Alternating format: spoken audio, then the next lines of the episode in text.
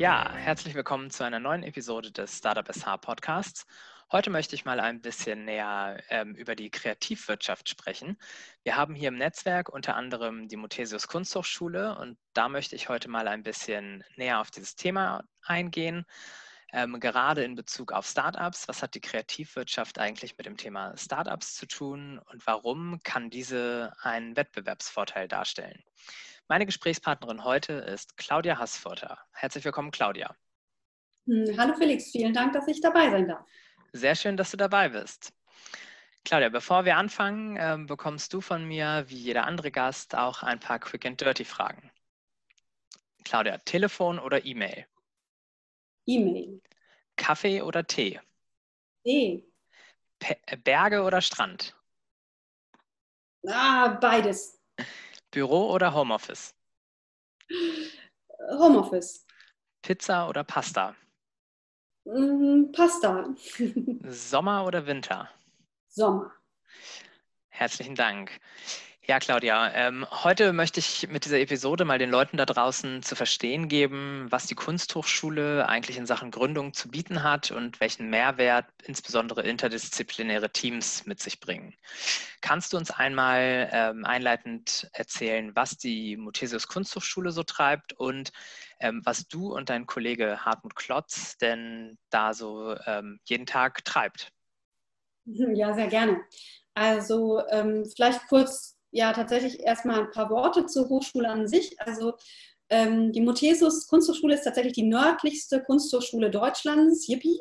Wir sind äh, eine sehr kleine Hochschule. Wir haben immer so zwischen 550 und 650 Studierenden in den Studiengängen Freie Kunst, äh, Kommunikationsdesign, Industriedesign und Raumstrategien, Schrägstrich Szenografie.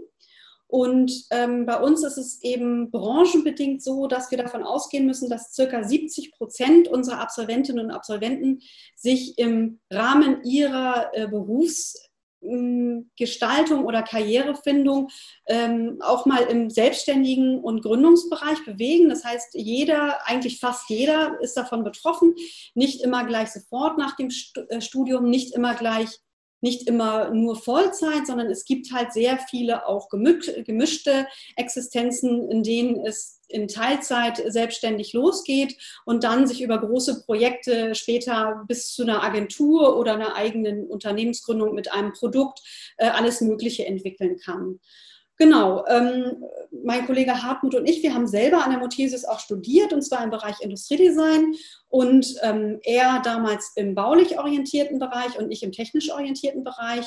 Ähm, wir haben damals schon viele Projekte zusammen gemacht und versucht, die Themen miteinander zu verschränken und haben dann nach dem Studium ähm, das ganz große Bedürfnis gefühlt, wir möchten auch mal ein Produkt machen von der Idee bis hin in den Markt, so, weil das macht man im Studium in der Regel nicht. Man entwickelt sehr, sehr viele Ideen, man kreiert Entwürfe und man arbeitet diese auch aus und natürlich denkt man den den Markt mit und vor allen Dingen auch den Verbraucher. Da geht man sogar sehr intensiv ran. Aber man muss ganz klar sagen, ähm, von dem Punkt an, den man in einem Studium erreicht mit einem Entwurf und auch mit technischer Lösung dazu, das gehört lustig dazu, aber bis in eine Serienproduktion rein wäre nochmal eine ganz große Spanne und das kommt deswegen in der Regel nicht vor. Und äh, deswegen haben wir uns selber selbstständig gemacht ähm, und haben dann aber festgestellt, es ist gar nicht so einfach, ähm, vor allen Dingen auch deswegen, weil sich mit dem Thema Design und Kreativwirtschaft niemand auskennt. Und wir sind dann wieder in den Kontakt äh, mit der Hochschule getreten und haben dieses Thema dort immer wieder vorgetragen und haben dort auch viele Fragen gestellt, um festzustellen, dort gibt es auch nicht das Know-how, was man eigentlich benötigt und äh, haben es dann aber geschafft, im Jahre 2008, 2009 Fördermittel vom Bund, also da, aus dem damaligen Exist-Programm Exist 3 zu ähm, akquirieren, mit denen wir dann eine Anlaufstelle an der Kunsthochschule geschaffen haben. Diese Anlaufstelle, das sind im Prinzip Hartmut und ich.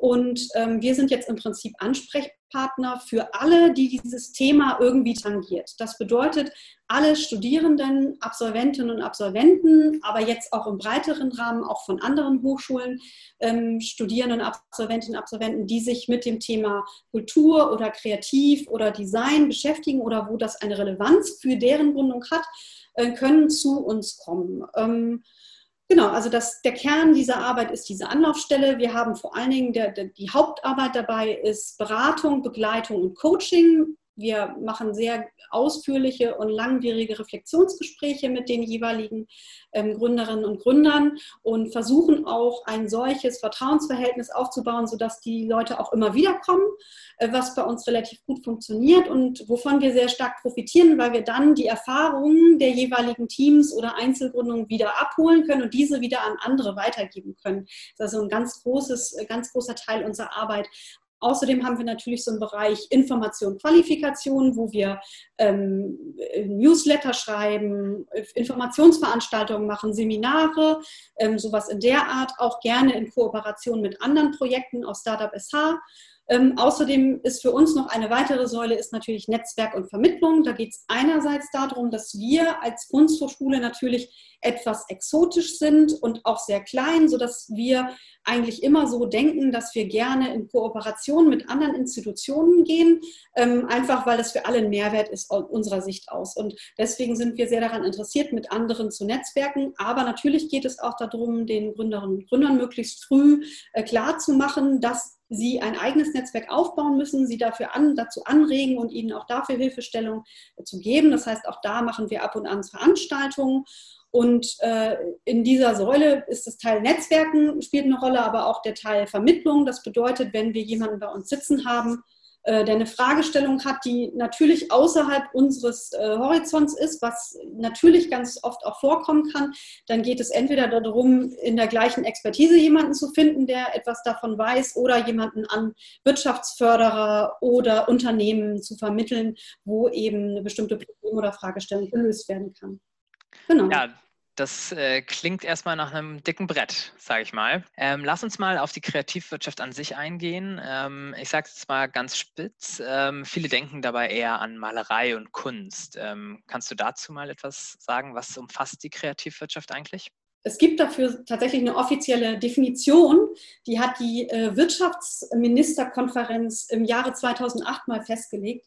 Die will ich jetzt nicht vorlesen aber, ähm, oder raussuchen, aber es ist tatsächlich so, natürlich ist ein Teil dieses Wortes ist das, ist das Wichtige, nämlich es geht dabei um Kultur- und Kreativunternehmen, die äh, überwiegend erwerbswirtschaftlich tätig sind, also dort orientiert sind, also wo es wirklich um eine Wirtschaftlichkeit geht und äh, sich im Prinzip mit der Kreation, Produktion und dem Vertrieb von eben solchen Gütern und Dienstleistungen äh, beschäftigen. So, das ist im Prinzip der Kern dabei. Es gibt auch natürlich, äh, es gibt, das Ganze wird dann unterteilt in elf Teilmärkte. Das heißt, diese Branche ist eben sehr heterogen.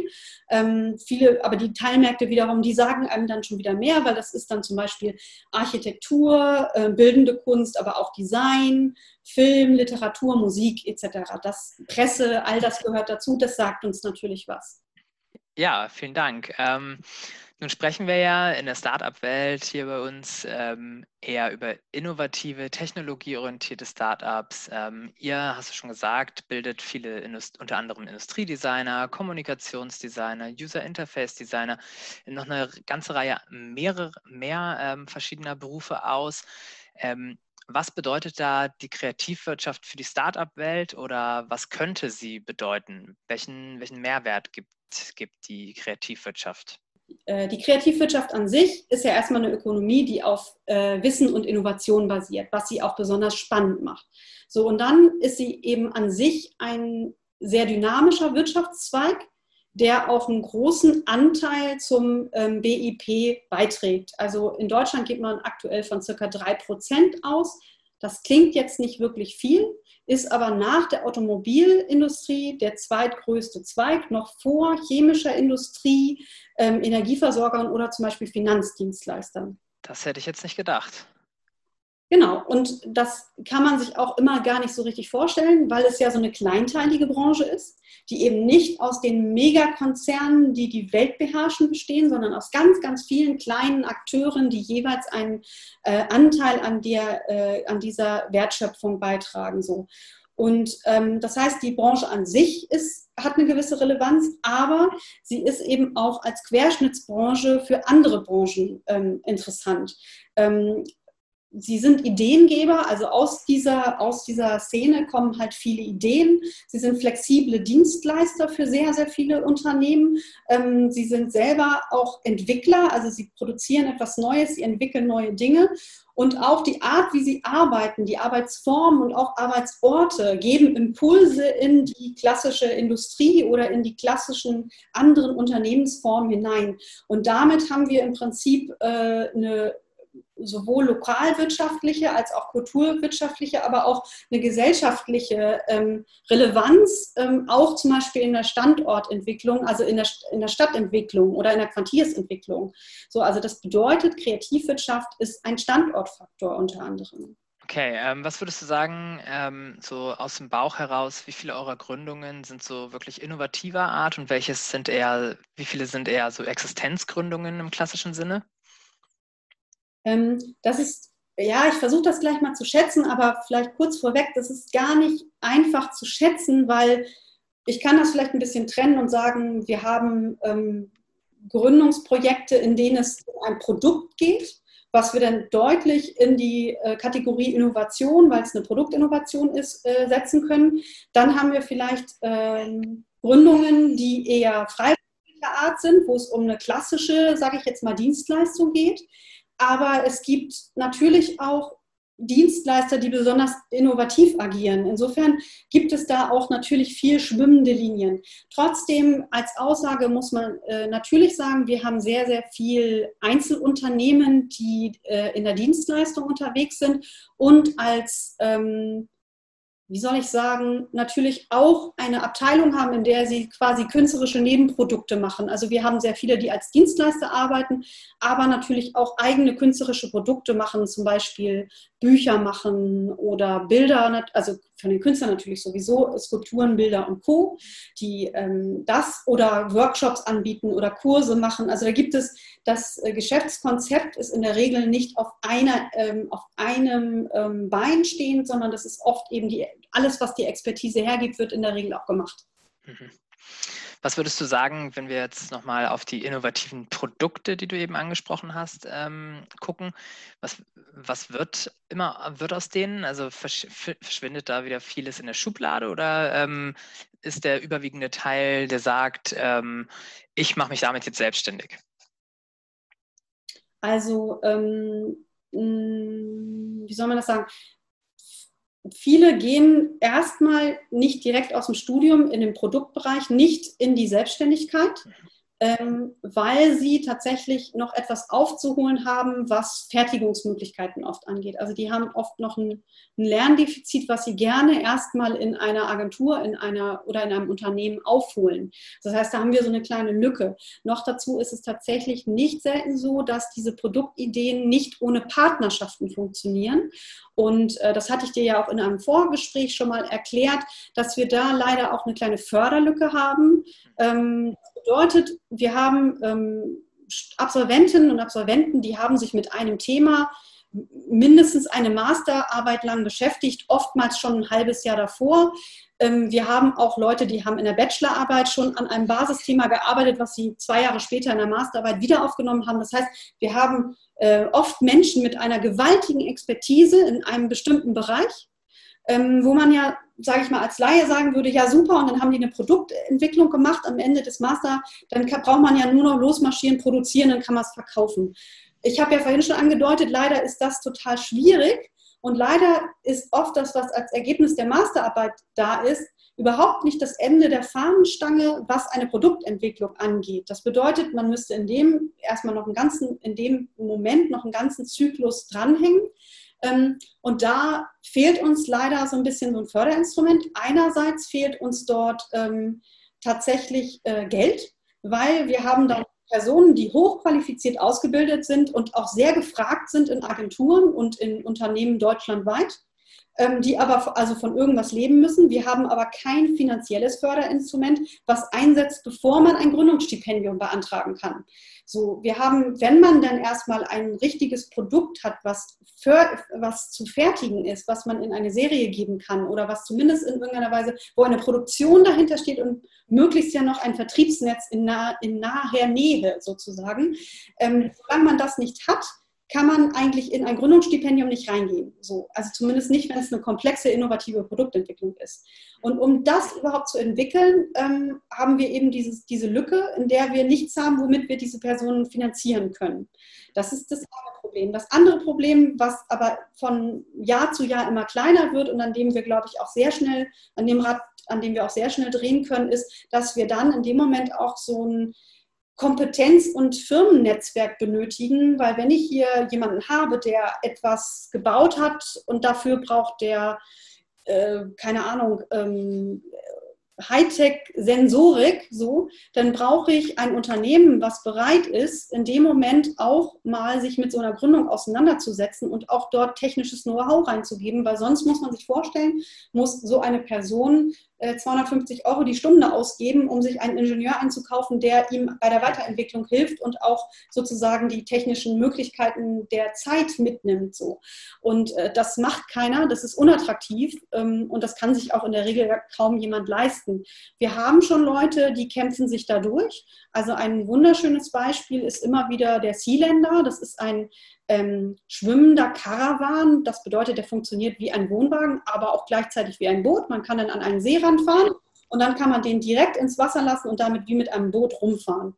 Und äh, das hat derjenige tatsächlich als Diplomarbeit damals noch gemacht ähm, und fand das so interessant, dass er gesagt hat, das will er eigentlich weiterverfolgen und hat einen dermaßen Biss ähm, entwickelt, hat es aber auch nur geschafft, weil unter anderem eine, ein Unternehmen, leider nicht aus Schleswig-Holstein, sondern aus Mecklenburg-Vorpommern in diesem Fall, ein Unternehmen aus dem Bootsbau es geschafft hat, Fördermittel für so einen Prototypen zu generieren. So, und äh, er selber hat dann tatsächlich von Käsebroten und Ersparten gelebt und hat sich da durchgehangelt.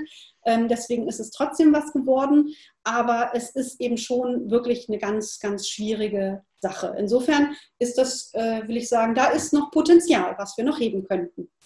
Ja, glaube ich. Also ähm, du sprachst es eben schon indirekt damit an, interdisziplinäre Teams, also der Ingenieur, der im Grunde manchmal auch fehlt. Ähm, Hartmut und du, ihr setzt euch da immer sehr stark für interdisziplinäre Teams ein. Ähm, ich denke, wir sind uns da einig, dass interdisziplinäre Teams eigentlich immer sinnvoll sind. Ähm, jetzt mit Blick auf die Kreativwirtschaft. Ähm, was ist der Vorteil solcher Teams und ähm, wann bzw. warum ist es sinnvoll? Ähm, also zunächst einmal ist es ja äh, Interdisziplinarität einfach ist die Praxis. Ne? In jedem Studium ist es so, dass jedes Studium erstmal ganz äh, nur an einer Disziplin sich abarbeitet. Die einzelne Person erwirbt eine oftmals auch sehr tiefe Expertise in einem Bereich und später in der Praxis ist in der Regel in allen Bereichen so, dass es inter, die Praxis ist einfach interdisziplinäre. Das ist so. Ähm, umso mehr ist sie das natürlich bei innovativen Geschäftsideen und bei Produktentwicklungen. Da braucht man Teams, die aus äh, sehr kompetenten Köpfen mit äh, unterschiedlichsten Expertisen zusammengesetzt sind. Natürlich hängt es von der Idee ab, ähm, wie, wie die Gewichtungen so sind, sage ich jetzt mal so ähm, was der Hintergrund der jeweiligen äh, Gründungsidee ist. Aber natürlich ist es so, ähm, dass sehr oft sogar eine Designexpertise sehr hilfreich ist, weil immer eigentlich grundsätzlich, wenn es um ein Produkt geht, und dabei geht es um analoge sowie um digitale Produkte, spielt nachher das User Interface eine richtige, wichtige Rolle.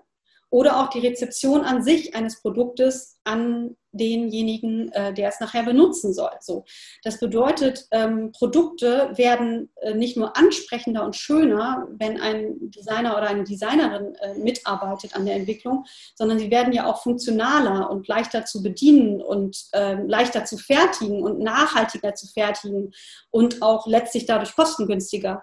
So und was ja alle wollen, die etwas verkaufen, ist, sie wollen davon viel verkaufen und es soll halt einen Gewinn bringen. Und natürlich kann der der Designer äh, da einen Beitrag leisten. Du hast jetzt gerade die Sichtweise ähm, genannt, dass eben ein, also aus Sicht des, eines Startups, dass sich ein Designer mit ins Boot holt, um eben diese Herangehensweisen ähm, zu haben, diese Expertise vom Design des Prozesses, sich mit ins Boot zu holen. Ähm, aber es gibt ja auch noch die Sichtweise, die umgekehrte Sichtweise, dass beispielsweise ein Designer, der hat jetzt einen total, eine total tolle Produktidee, möchte diese umsetzen, wie du es vorhin schon gesagt hast. Aber jetzt ähm, er verbringt dann viel Zeit mit der Weiterentwicklung und Verbesserung des Produktes. Ähm, ihm fehlt allerdings vielleicht betriebswirtschaftliches Know-how oder IT-Know-how. Also diese zwei Sichtweisen kann man da ja ähm, berücksichtigen. Definitiv. Also ähm, wir machen die Erfahrung, dass äh, Studierende, wenn wir mit Studierenden zu tun haben und die haben eine Projektidee, dann sind die in der Regel sehr, sehr offen für fremde Expertise. Also die sind auch neugierig, ähm, wie arbeitet eigentlich ein BWLer, wie denkt der so, wie tickt der, ähm, die, die sind neugierig, was kann ein ITler zu meiner Idee dazu äh, beitragen und auch dabei leisten, vielleicht bei einer Gründung. Ähm, sie wissen aber nicht, wie sie rankommen sollen. So, die haben keine Berührungspunkte. Also wenn man nicht ausgerechnet in einer WG liegt, in der genau die Expertisen vorhanden sind, die man gerade für sein Projekt benötigt, dann ist es sehr, sehr schwierig, da ranzukommen. So, es gibt äh, natürlich mittlerweile, Gott sei Dank, hier Schleswig-Holstein weit sehr schöne Formate, wie zum Beispiel ähm, Prototyping Week oder eben auch andere Austauschformate und Innovation Camp und so weiter, die ja bewusst interdisziplinär angelegt sind, damit es überhaupt diese Berührungspunkte gibt. Weil unsere Erfahrung ist einfach, die kennen sich nicht die haben hohes Interesse aneinander, aber die haben auch keine Berührungspunkte. Und solange sie noch studieren oder kurz nach dem Studium, haben sie ein großes Interesse und in der Regel auch hohen Respekt vor der anderen ähm, Expertise. Unserer Erfahrung nach nimmt das im Laufe des Berufslebens tatsächlich ab. So schockierend das ist, ähm, so mehr sie sich eigentlich brauchen, desto weniger ähm, können sie das wertschätzen, was gegebenenfalls oder auch nachvollziehen, was gegebenenfalls von anderer Seite kommt. Deswegen freuen wir uns sehr darüber, wenn es Formate gibt, in denen sozusagen die interdisziplinäre Teambildung gefördert wird, was sehr, sehr schwierig ist. Also es ist schwierig, Formate zu kreieren, die für alle Disziplinen interessant und relevant sind wo alle auch gleichermaßen was zu beitragen, wo es nicht so ist, dass plötzlich der ITler dauernd alles programmieren muss und die anderen sind nur interessiert daran, dass er das irgendwie macht oder wo alle nur daran interessiert sind, dass ein Designer alles hübsch macht, sondern wo für alle ein Format entsteht, wo ein Mehrwert da ist. Das ist sehr, sehr schwierig. Insofern ähm, ist nicht immer jede Projektarbeit, die interdisziplinär äh, passiert, auch gleich ein funktionierendes Team am Ende. Deswegen können wir nur dafür plädieren, so oft wie möglich sowas machen und anbieten, damit wir überhaupt die Chancen haben, diese Berührungspunkte, Kontaktpunkte zu schaffen und Erfahrungen miteinander zu machen und eben einen, auch eine Art Überblick dafür zu gewinnen, was überhaupt die andere Branche macht. Also jeder hat so eine Vorstellung, was macht ein Psychologe, was macht ein BWLer, was macht ein, keine Ahnung, ich weiß zum Beispiel nicht, was ein Mathematiker wirklich macht. Also ich kann, ich weiß, der arbeitet bei Versicherungen und so, ne? Aber was der wirklich, ne? Man weiß das nicht so. Und äh, dieses Wissen fehlt eben, um es auch in sein Geschäftskonzept implementieren zu können. Was würdest, du, was würdest du da empfehlen? Also beide Seiten müssen sich noch mehr öffnen und ähm, verstärkt an Veranstaltungen teilnehmen, die genau auf, ähm, auf die Sensibilisierung der Gegenseite jeweils ähm, ausgerichtet sind? Oder was würdest du da sagen, ähm, wie wäre jetzt die beste Herangehensweise? Ja, das ist ein sehr, sehr guter Ansatz. Also in der Regel, glaube ich, auch einer der best funktionierendsten. Ähm, es haben sich schon viele, viele Jahre lang ähm, viele Institutionen und Hochschulen daran abgearbeitet, Formate, Matching-Formate zu kreieren. Das bedeutet, mit dem ganz klaren Ziel, interdisziplinäre Teams zu bilden. Ähm, das ist aber wirklich ein noch dickeres Brett als alles andere und leider oft nicht so, äh, nicht so ähm, zielführend. Insofern ist allein ähm, ist tatsächlich das, was du sagst, die Sensibilisierung ist sehr wichtig. Die passiert halt auch, wenn man gemeinsam arbeitet wenn man gemeinsam an, einer, an einem Thema arbeitet. Und ähm, da sind vorhandene Formate, funktionieren da, glaube ich, auch schon sehr, sehr gut. Ähm, und davon können wir gerne auch immer noch mehr haben. Es kann auch sogar noch weiter gespreizt sein. Es ist aber auch gar nicht so einfach, ähm, so, also möglichst viele verschiedene ähm, hm, wie soll ich sagen, Studien, äh, äh, Studierende aus möglichst vielen verschiedenen Gruppen oder verschiedenen Disziplinen da reinzuholen, ist ähm, tatsächlich wahrscheinlich sehr schwierig, aber es wäre natürlich reizvoll, wenn man möglichst unterschiedlichste Leute dort in solchen Kursen hätte.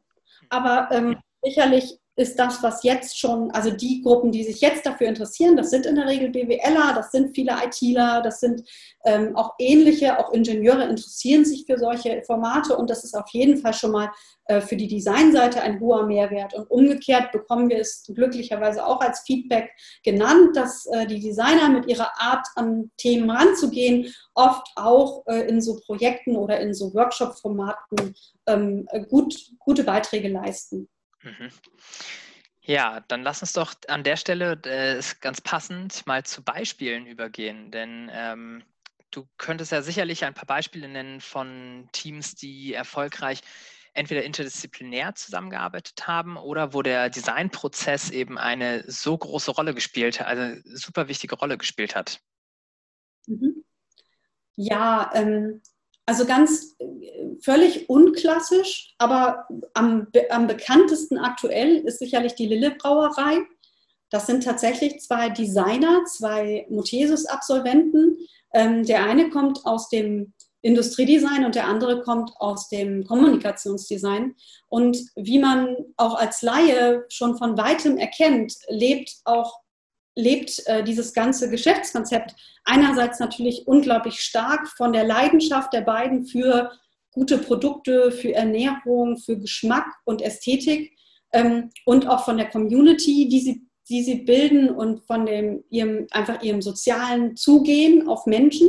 Aber ein maßgeblicher Träger dieses Konzepts ist sicherlich das Design. Also äh, ganz bestimmt äh, spielt die ganze Markenstrategie eine riesige Rolle für den Erfolg äh, dieses Projekts und dieses, diese, dieser Produkte. Ähm, das, glaube ich, kann jeder ganz gut erkennen. Das ist deswegen ein schönes Beispiel. Für mich auch immer deswegen ein schönes Beispiel, weil ähm, weil es auch nicht nur, weil es so bekannt ist, sondern weil wir immer sagen, wir haben nicht nur so klassische Berufsfelder, sondern Berufsbilder. Wir haben sehr, sehr viele unterschiedliche Wege, die unsere Absolventinnen nachher gehen. Und das kann eben bis zum Gründen einer Brauerei gehen. So, das ist äh, durchaus möglich. Wir haben da sehr spannende Biografien zu bieten.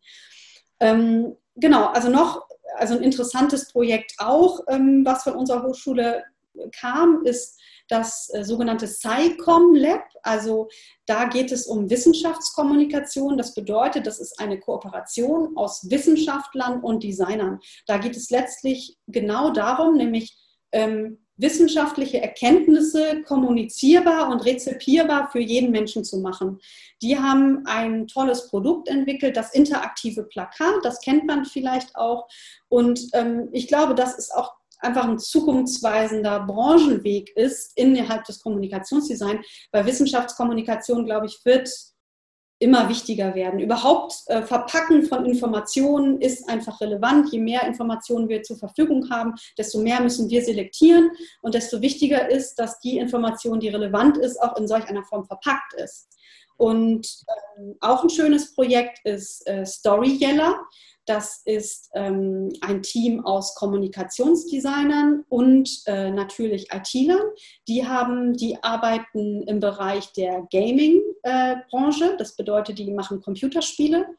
Ähm, und das äh, ist auch ein sehr schönes Beispiel. Aktuell haben wir noch ein Gründungsprojekt, was noch nicht so bekannt ist. Das heißt äh, RISE. Ähm, die, das ist ein Designer und ein Chemiker. Und die entwickeln ähm, aus dem Werkstoff Hanf neue Plattenmaterialien, aus denen sie nachher eben Produkte herstellen wollen. Nachhaltige, ökologische, komplett biologisch abbaubares Plattenmaterial, ähm, was eben zu ganz vielen unterschiedlichen Produkten führen kann. Herzlichen Dank für den kleinen Einblick. Ähm, jetzt hast du ja in deinem Alltag als Gründungsunterstützerin, ähm, siehst du die verschiedenen Teams, ganz viele Studierende. Ähm, was würdest du dir da wünschen oder was siehst du bei den Studierenden? Was könnten, was würden die sich noch wünschen in der Unterstützung?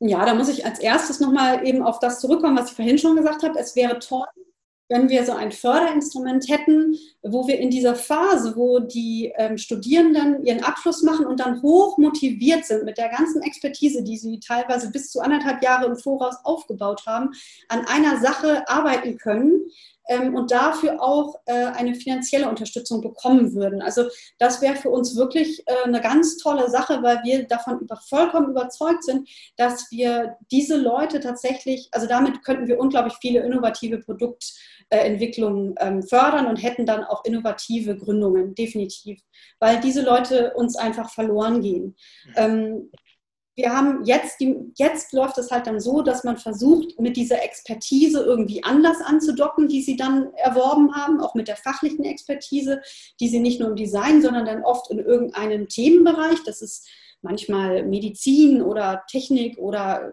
also alles Mögliche, die sie da erworben haben, irgendwo anders anzudocken. Das sieht aber im seltensten Fall dann ein Produkt und eine oder eine innovative Dienstleistung. Das ist nicht selten dann, dass sie dann in einem Unternehmen landen, was in dieser Branche tätig ist. Das ist für die jetzt auch nicht nur das Schlechteste, aber äh, man muss schon wissen, dass man es bei Kreativen und vor allen Dingen bei Designern immer mit Menschen zu tun hat, die unglaublich motiviert sind, ihre Idee auf die Straße zu bringen. Äh, die haben einen unglaublichen Willen ähm, in dem, was sie äh, geschaffen haben, dieses auch weiterzuentwickeln.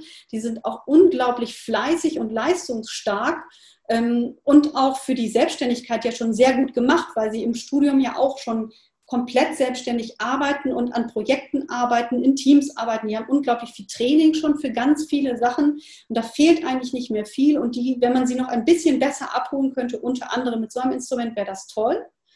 Ähm, was ich mir sonst noch wünschen würde, ist, dass es auch ähm, anderen Teams, also branchenfremden Teams im Gründungsbereich ähm, leichter gemacht werden würde, Designleistung zu bekommen. Ähm, und zwar professionelle Designleistung, weil uns geht es ja, also wir haben den Bereich der Studierenden, wo man sagt, okay, da kann man Projekte zusammen machen, da ist das Ziel noch nicht die unmittelbare Gründung danach, sondern da ist ein ganz da ist das Lernziel viel größer. Ne? Da geht es um Teambuilding, da geht es um Projektarbeit, da geht es um Entwicklung von Fragestellungen. Das ist unglaublich groß. Äh, Gründung steht da noch ganz, ganz weit hinten in der Liste.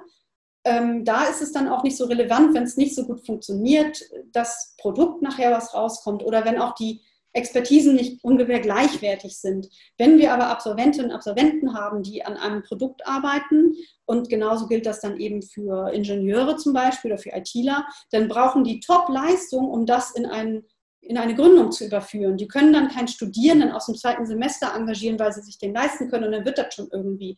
Das ist halt nicht real.